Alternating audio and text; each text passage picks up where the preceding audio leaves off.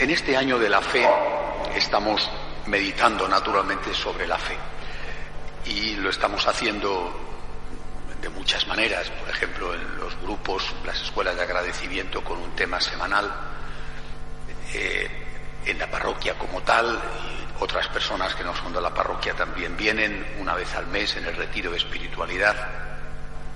Y era natural que también este año en las charlas cuaresmales lo hiciéramos así. Pero no, no quiero dedicar las meditaciones, esas tres meditaciones de hoy, mañana y pasado, a lo que ya he estado diciendo o voy a terminar de decir en esos retiros mensuales, sino más bien hacer algo que pueda resultar complementario.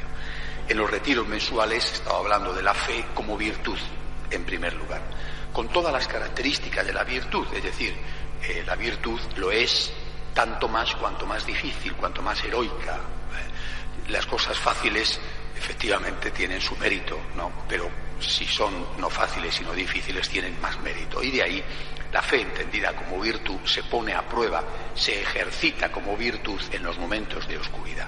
He hablado de la relación de la fe con la esperanza y en el último retiro hablé de la relación de la fe con la otra virtud teologal que es la caridad. En cambio, en estas meditaciones me gustaría hablar de un, poco, por lo menos, porque en, tres breves homilías, porque no pueden ser tampoco tan largas como una meditación de, sábado por la tarde que duran una hora, en tres breves homilías no se puede desarrollar del todo, pero al menos hablar algo del contenido de nuestra fe.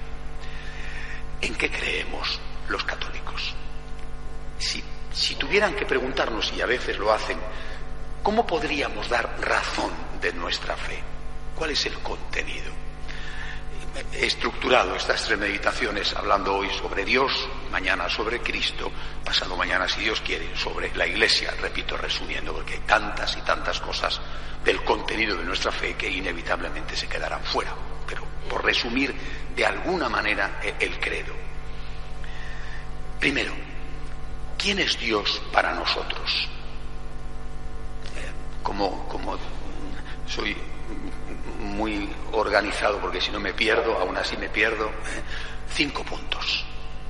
Dios existe, es amor, es alguien que se interesa por ti.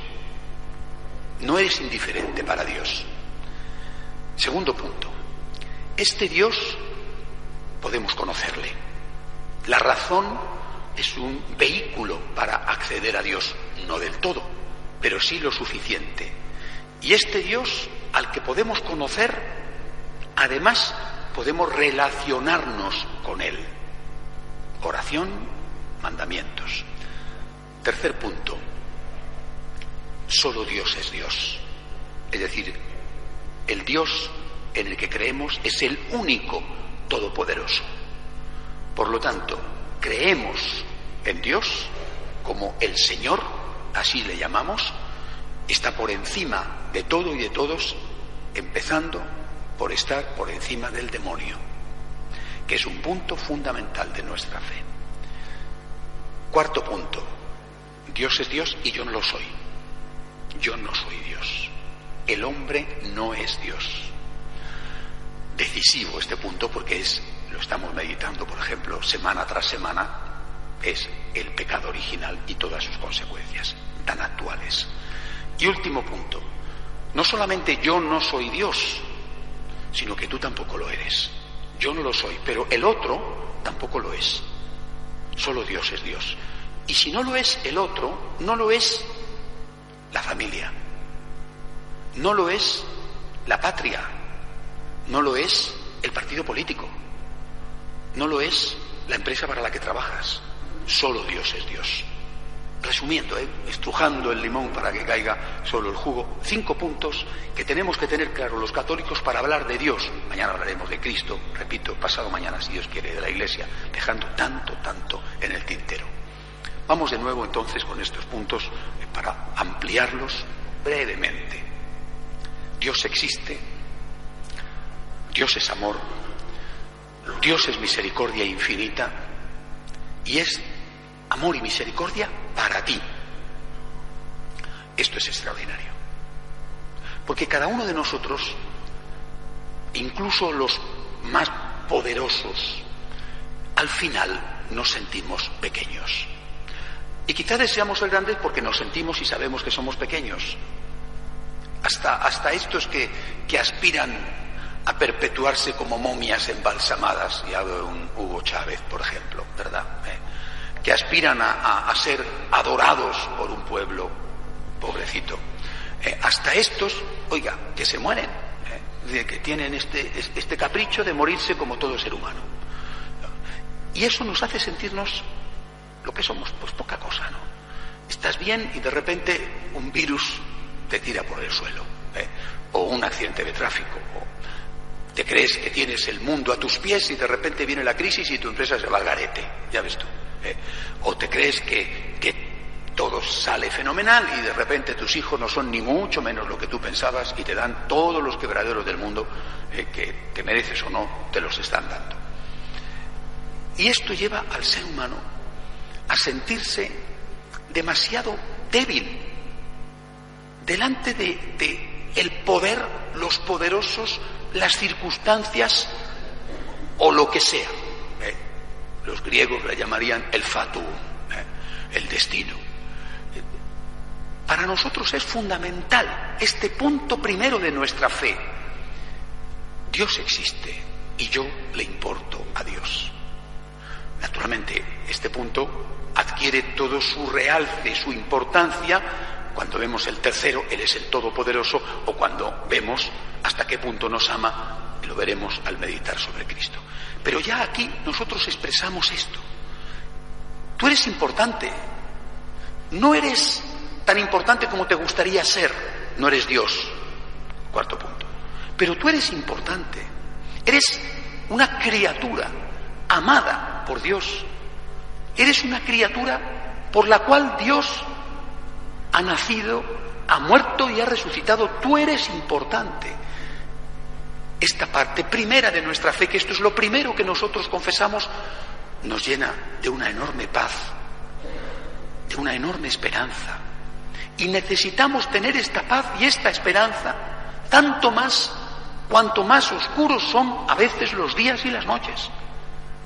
Dios existe y Dios me ama. Yo soy querido por alguien. Y este alguien por el que soy querido es nada menos que Dios. Resulta que además soy querido por muchas otras personas, pero suponiendo que nadie te quisiera, hay alguien que sí te quiere, Dios. No eres indiferente para Dios. Primer contenido de nuestra fe. Este Dios que me ama, que nos ama, pero en este nos estoy yo, este Dios que me ama, puedo conocerle y tener con él una relación. De ahí la importancia que nuestra fe da a la razón. Para nosotros, el conocimiento de Dios no es una cuestión solo revelada, por ejemplo, en la Sagrada Escritura, Antiguo Testamento, o por Cristo nuestro Señor, tal y como lo recoge el Nuevo Testamento. Nosotros creemos que Dios es accesible al recto uso de la razón. Y esto para nosotros en nuestra fe es fundamental. Es un punto básico en nuestra religión.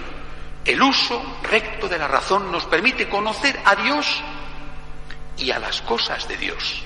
De ahí va a derivar la enorme importancia que tiene en nuestra religión católica lo que llamamos la ley natural, la moral natural. Podemos conocer a Dios con la razón, no del todo. Por eso es necesaria la revelación, pero sí lo suficiente. Y podemos conocer qué es lo que Dios quiere de nosotros o dicho de otra forma, cómo tenemos que comportarnos. Podemos, con el uso recto de la razón, saber qué tenemos que hacer para ser auténticos seres humanos y para agradar a este Dios. La importancia de la razón en la Iglesia Católica no existe en ninguna otra religión. De tal manera que cuando la razón no ocupa su lugar, la religión se convierte en superstición o se convierte en secta, se convierte en superchería, magia, o se convierte en fanatismo que despersonaliza. Por eso la Iglesia ha defendido siempre el uso de la razón. Recordad aquella encíclica que se titula precisamente Fe y Razón. Ambas son vías para el conocimiento de Dios. La razón nos introduce, la fe ilumina las oscuridades de la razón que muchas veces está confusa debido a los intereses creados por confundirla, evita que la razón degenere y completa lo que la razón desde luego no puede dar. Por tanto, en este segundo punto nosotros decimos, yo puedo conocer a Dios y puedo conocer lo básico, no solamente de Dios, sino de cómo tengo que comportarme con el uso de la razón. Esta razón viene complementada con la revelación manifestada desde Abraham hasta la plenitud en Jesucristo. Puedo conocerle y puedo relacionarme con él. Esto es maravilloso. Este Dios no es el Dios desconocido, es el Dios que me ama, pero es el Dios al que yo puedo tratar. Y puedo tratarle como a Dios, pero también como a un padre, e incluso como a un amigo. Un padre o un amigo que no sustituyen ni eliminan el respeto debido al Dios Señor, pero un Dios Señor cuyo rostro viene teñido, caracterizado por el rostro del Dios Papá, del Dios Padre, del Dios amigo, del Dios hermano, que es Jesucristo.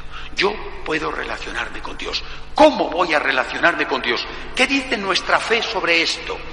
Voy a relacionarme con Dios por dos vías. Primera vía, la liturgia. Segunda vía, las buenas obras, los mandamientos. Por la razón completada con la revelación, yo me acerco a Dios y le conozco. Y conozco que puedo tener una relación con Él. Y la tengo a través de la liturgia, que es sagrada liturgia, y que no es de ningún modo lo que el hombre decide hacer para relacionarse con Dios, estoy hablando de la Iglesia Católica, por supuesto, sino que es lo que Dios le ha dicho al hombre que tiene que hacer para relacionarse con Él. La liturgia no es un invento humano, ni siquiera un invento fruto de la recta razón. La liturgia es revelación. La liturgia es la forma como tenemos para relacionarnos con Dios tal y como Dios ha querido enseñárnosla. Por eso, la liturgia, la sagrada liturgia, no es algo que el hombre, el sacerdote, por ejemplo, en este caso, o los fieles, pueden hacer o deshacer a su antojo. A través de la liturgia el hombre se relaciona con este Dios en el que cree, con este Dios que sabe, que le escucha y se interesa por él, se relaciona tal y como Dios quiere. La liturgia es revelación, de ahí la importancia del respeto a la liturgia. No puedo como sacerdote cambiar las palabras de la consagración, por ejemplo. No puedo suprimir elementos esenciales del rito. No puedo. ¿Por qué? Porque la liturgia no es un invento mío, ni siquiera es un invento del Santo Padre. La liturgia es revelación de Dios, ya en parte en el Antiguo Testamento y desde luego a partir de la última cena manifestada de forma explícita en aquella comida pascual del Señor con los apóstoles. Dentro de la liturgia tengo que incluir una parte privada, que esa sí está a merced mía. Y esa parte privada es la oración. Me relaciono, por lo tanto, con el Dios en el que creo, con el Dios que sé que me ama, me relaciono con la sagrada liturgia y con la oración. Esa oración es mía, es mi relación con el Señor y tiene que tener esa oración unos puntos que no pueden faltar si tiene que ser auténtica oración católica. Tiene que tener adoración, confianza, acción de gracias, petición humilde, súplica de perdón y ofrecimiento. A través, por lo tanto, de la liturgia, yo me voy a relacionar con el Dios en el que creo y que sé que le importo y que está escuchándome y pendiente de mis necesidades. Pero nuestra relación con Dios no es solo litúrgica, nuestra relación con Dios es caritativa, Es decir, es amor a Él, respuesta amorosa al Dios que me ama, y por amor a Él, amor al prójimo, cumpliendo unos mandamientos que proceden de la ley natural y que fueron explicitados por Moisés en los llamados diez mandamientos, y esos otros mandamientos de los cuales hablaré mañana cuando presente a Jesucristo como nuestro modelo, la imitación de Cristo. Yo me relaciono con el Dios que me ama a través de la sagrada liturgia y de la oración y me relaciono con el Dios que me ama a través del amor a Él mediante el prójimo. Señor, yo creo en ti y te demuestro mi amor amando al prójimo. Creo en ti y te demuestro mi amor en la Eucaristía y en la oración y te demuestro mi amor amando al prójimo. Es el apóstol Santiago en su carta el que dice, con tus obras demostrarás la calidad, la autenticidad de tu fe. Dentro de esas obras hay que incluir la liturgia, la oración y, por supuesto, el amor al prójimo. Tercer punto. Dios es Dios, solo Dios es Dios, y existen poderes muy grandes que nunca son tan fuertes como el de Dios. No se puede hablar de la fe católica sin hablar del demonio. El demonio existe y es terrible que nuestra época lo ignore. Esa quizás sea su mayor victoria. Pero el demonio que existe y existe como ser personal, no solamente como conjunto de maldades, eh, o como una especie de ente negativo, o como eh, la suma de, de, todo lo malo, existe como ser personal. El demonio no es Dios. Solo Dios es todopoderoso. Este es un punto fundamental de nuestra fe. Si no fuera así, entraríamos en lo que existe en otras religiones, el yin y el yang, o simplemente el Dios adorado como fuerza del mal y el Dios adorado como fuerza del bien. Nosotros no tenemos esta fe. Solo Dios es Dios, pero el demonio existe. Y no se puede bromear ni jugar con él. De ahí, por ejemplo, la importancia que en la Iglesia damos al rechazo de toda aquella manera, la que sea, que nos lleva a relacionarnos con espíritus que pueden ser un cauce para dejarnos tentar por el demonio. El demonio existe, hay que mantenerse lo más lejos de él porque es muy peligroso, pero el demonio no nos da miedo porque Dios es más fuerte que el demonio. Solo Dios es Dios. Repito, esto nos lleva a una sana prudencia, pero no nos conduce al sometimiento al demonio. Yo cuando necesito algo no pacto con el demonio, acudo a Dios. Dios es más fuerte que el demonio. Dicho esto, o dicho de otra manera, hay que decir, el bien es más fuerte que el mal. El amor es más fuerte que el odio. Y aunque muchas veces en la vida tengamos dudas porque vemos el triunfo del mal, y no solo lo vemos genéricamente, sino que a veces lo padecemos en nuestra propia vida. Sin embargo, seguimos creyendo, en medio de esas oscuridades que a veces nos tientan, seguimos creyendo, el bien vencerá, el amor es más fuerte.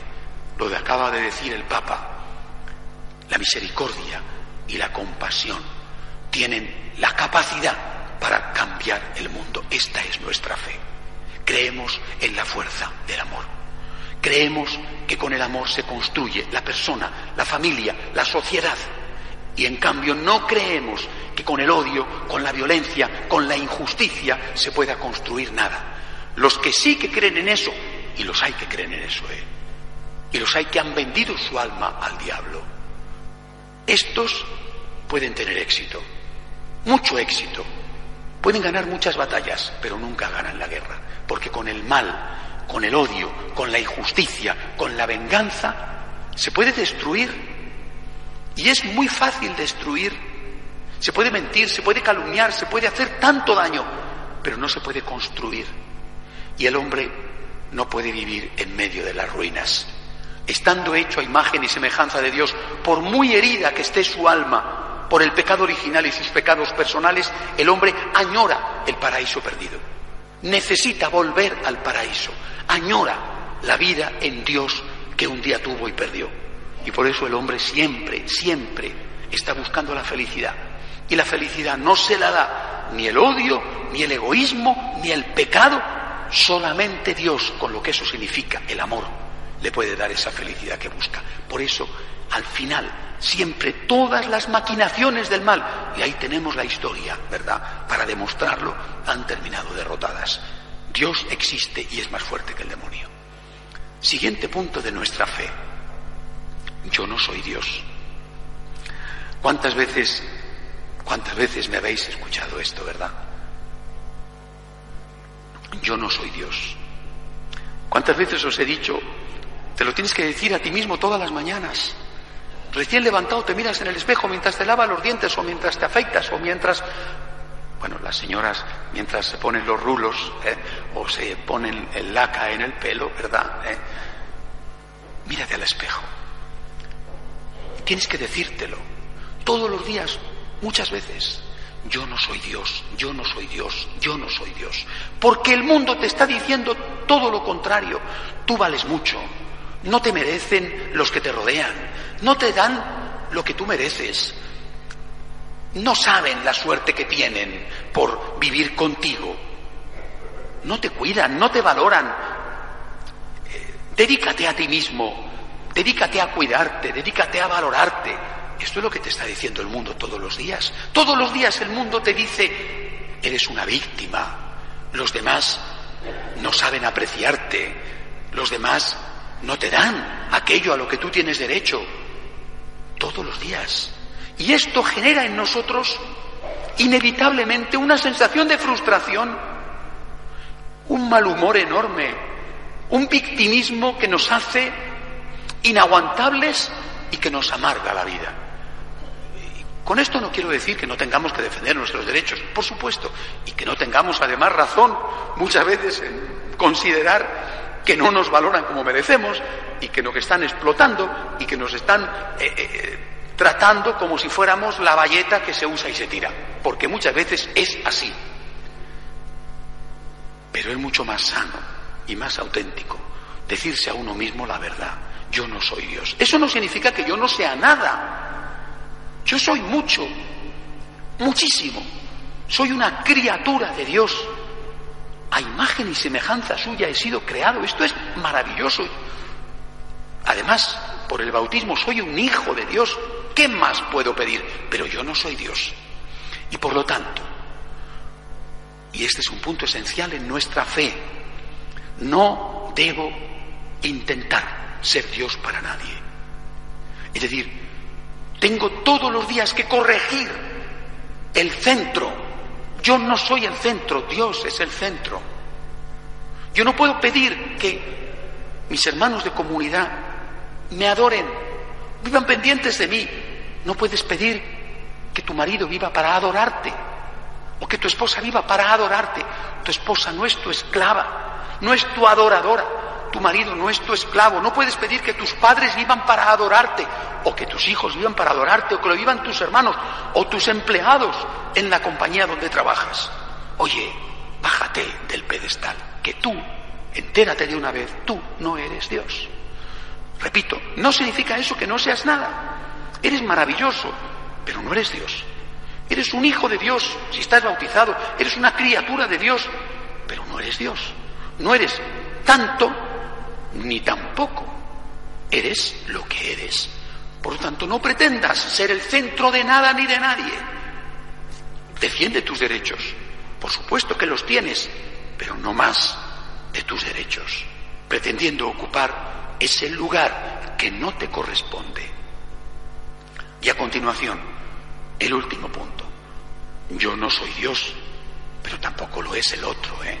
Solo Dios es Dios. Por lo tanto, si yo no soy Dios y el otro tampoco, no lo es mi patria. hablamos en la Iglesia Católica del daño que han hecho lo que decimos nacionalismos exacerbados, los que están haciendo de Dios la patria vasca, por poner un ejemplo, o los que hicieron de Dios la patria alemana, o los que están haciendo de Dios la patria catalana. Oiga, o a lo mejor hay alguno que hace de Dios la patria castellana. No, señor, la patria es muy importante, pero no es Dios. La familia es muy importante, pero no es Dios. Y por tanto yo no puedo decir, como mi familia es sagrada, divina, puedo matar por ella, robar por ella, mentir por ella. No, Dios por encima de, con todo lo que eso significa, que ya os he dicho antes, de que me tengo que relacionar con Dios, no solamente con la liturgia y la oración, sino también con cumpliendo los mandamientos. Pero si ni mi familia ni mi patria son Dios, tampoco lo es, y familia y patria son muy importantes, ¿eh? tampoco lo es el partido político. Vivimos una, no sé desde cuándo, ¿eh? pero desde luego en este momento vivimos en la Iglesia Católica una verdadera epidemia de paganismo, con la adoración por parte de muchos católicos de los partidos políticos. La Iglesia Católica no mira ni a la izquierda ni a la derecha. ¿Por qué? Porque mira hacia arriba, hacia Dios. Y mira hacia abajo, hacia los hombres. Porque la Iglesia Católica es siempre pontífice y puente entre Dios y los hombres. Y dentro de los hombres mira a los más débiles en primer lugar, no en único lugar, pero sí en primer lugar. Y por eso la Iglesia Católica ha sido y será siempre purificadora de las idolatrías y será siempre profética, crítica y por eso será siempre también incómoda, porque no se vende y no se deja comprar o atemorizar o chantajear, comprar con el dinero, atemorizar con las amenazas o chantajear diciendo si no haces lo que quiero voy a contar lo que sé de ti, sino que es fiel a Cristo y a su mandato de ser la mediadora entre Dios y los hombres para decirles a los hombres lo mucho que les ama Dios. Por eso nosotros no adoramos a ningún partido político, repito, a ninguno, ni de derechas ni de izquierdas, a ninguno. Adoramos solo a Dios. Y tampoco adoramos a la empresa. ¿Cuántas veces, y más en esta época, la empresa te pide alma, vida y corazón? No digo siempre, gracias a Dios, hay afortunadamente muchas buenas empresas y muchos buenos empresarios. Pero hay veces en que o la empresa o tú, porque quieres subir, le das a la empresa lo que no debes darle. Tienes que encontrar el equilibrio con tu familia. Tienes que encontrar el equilibrio para poder tener tiempo para cuidar de tu alma. Por ejemplo, yendo a misa el domingo. Tienes que encontrar el equilibrio para poder hacer aquellas cosas que son necesario que hagas, como a lo mejor ayudar no solamente a los tuyos, sino a otros que están necesitados. Por lo tanto, nuestra fe nos dice, primero, que no somos dioses y que no debemos ponernos en el centro de nadie, pidiendo a nadie que viva para nosotros. Tenemos derecho a defender aquello que efectivamente nos corresponde y tenemos que hacerlo, pero sin pretender ocupar un lugar que no es el nuestro. Yo no soy Dios, estoy encantado de no serlo y no quiero que nadie me trate como a Dios, porque cuanto más me suban en el pedestal, más me tirarán cuando se den cuenta de que no soy Dios. No dejes que te idolatren porque te pedirán lo que no puedes dar. Por ejemplo, te pedirán que les hagas felices y eso es imposible porque no está al alcance de nadie. Ponte en tu sitio y ayuda a los demás también a que te pongan en tu sitio, es decir, a que no te divinicen. Y luego, no divinices a nada ni a nadie, ni a personas pidiéndoles que te hagan felices, cosa que pobrecitos, aunque quieran, no pueden conseguir, ni a instituciones, ni a patrias, ni a trabajos, ni a nadie. Esto es lo que podemos decir como resumen de nuestra fe en Dios. Dios existe y Dios me ama. Es maravilloso. Yo le importo a alguien tan grande como a Dios. Yo puedo relacionarme con Él, puedo llegar a Él, puedo saber de Él con mi razón y con la revelación. Este Dios es más fuerte que las fuerzas del mal que existen y que tengo que mantener lo más lejos posible de mí y de los míos. Este Dios es el purificador de mis egoísmos, yo no soy Dios, y el purificador de los intentos de otros de convertirse en Dios y de pedirme que yo les adore. Solo ante Dios yo doblo mis rodillas. Que Dios nos ayude a conseguirlo.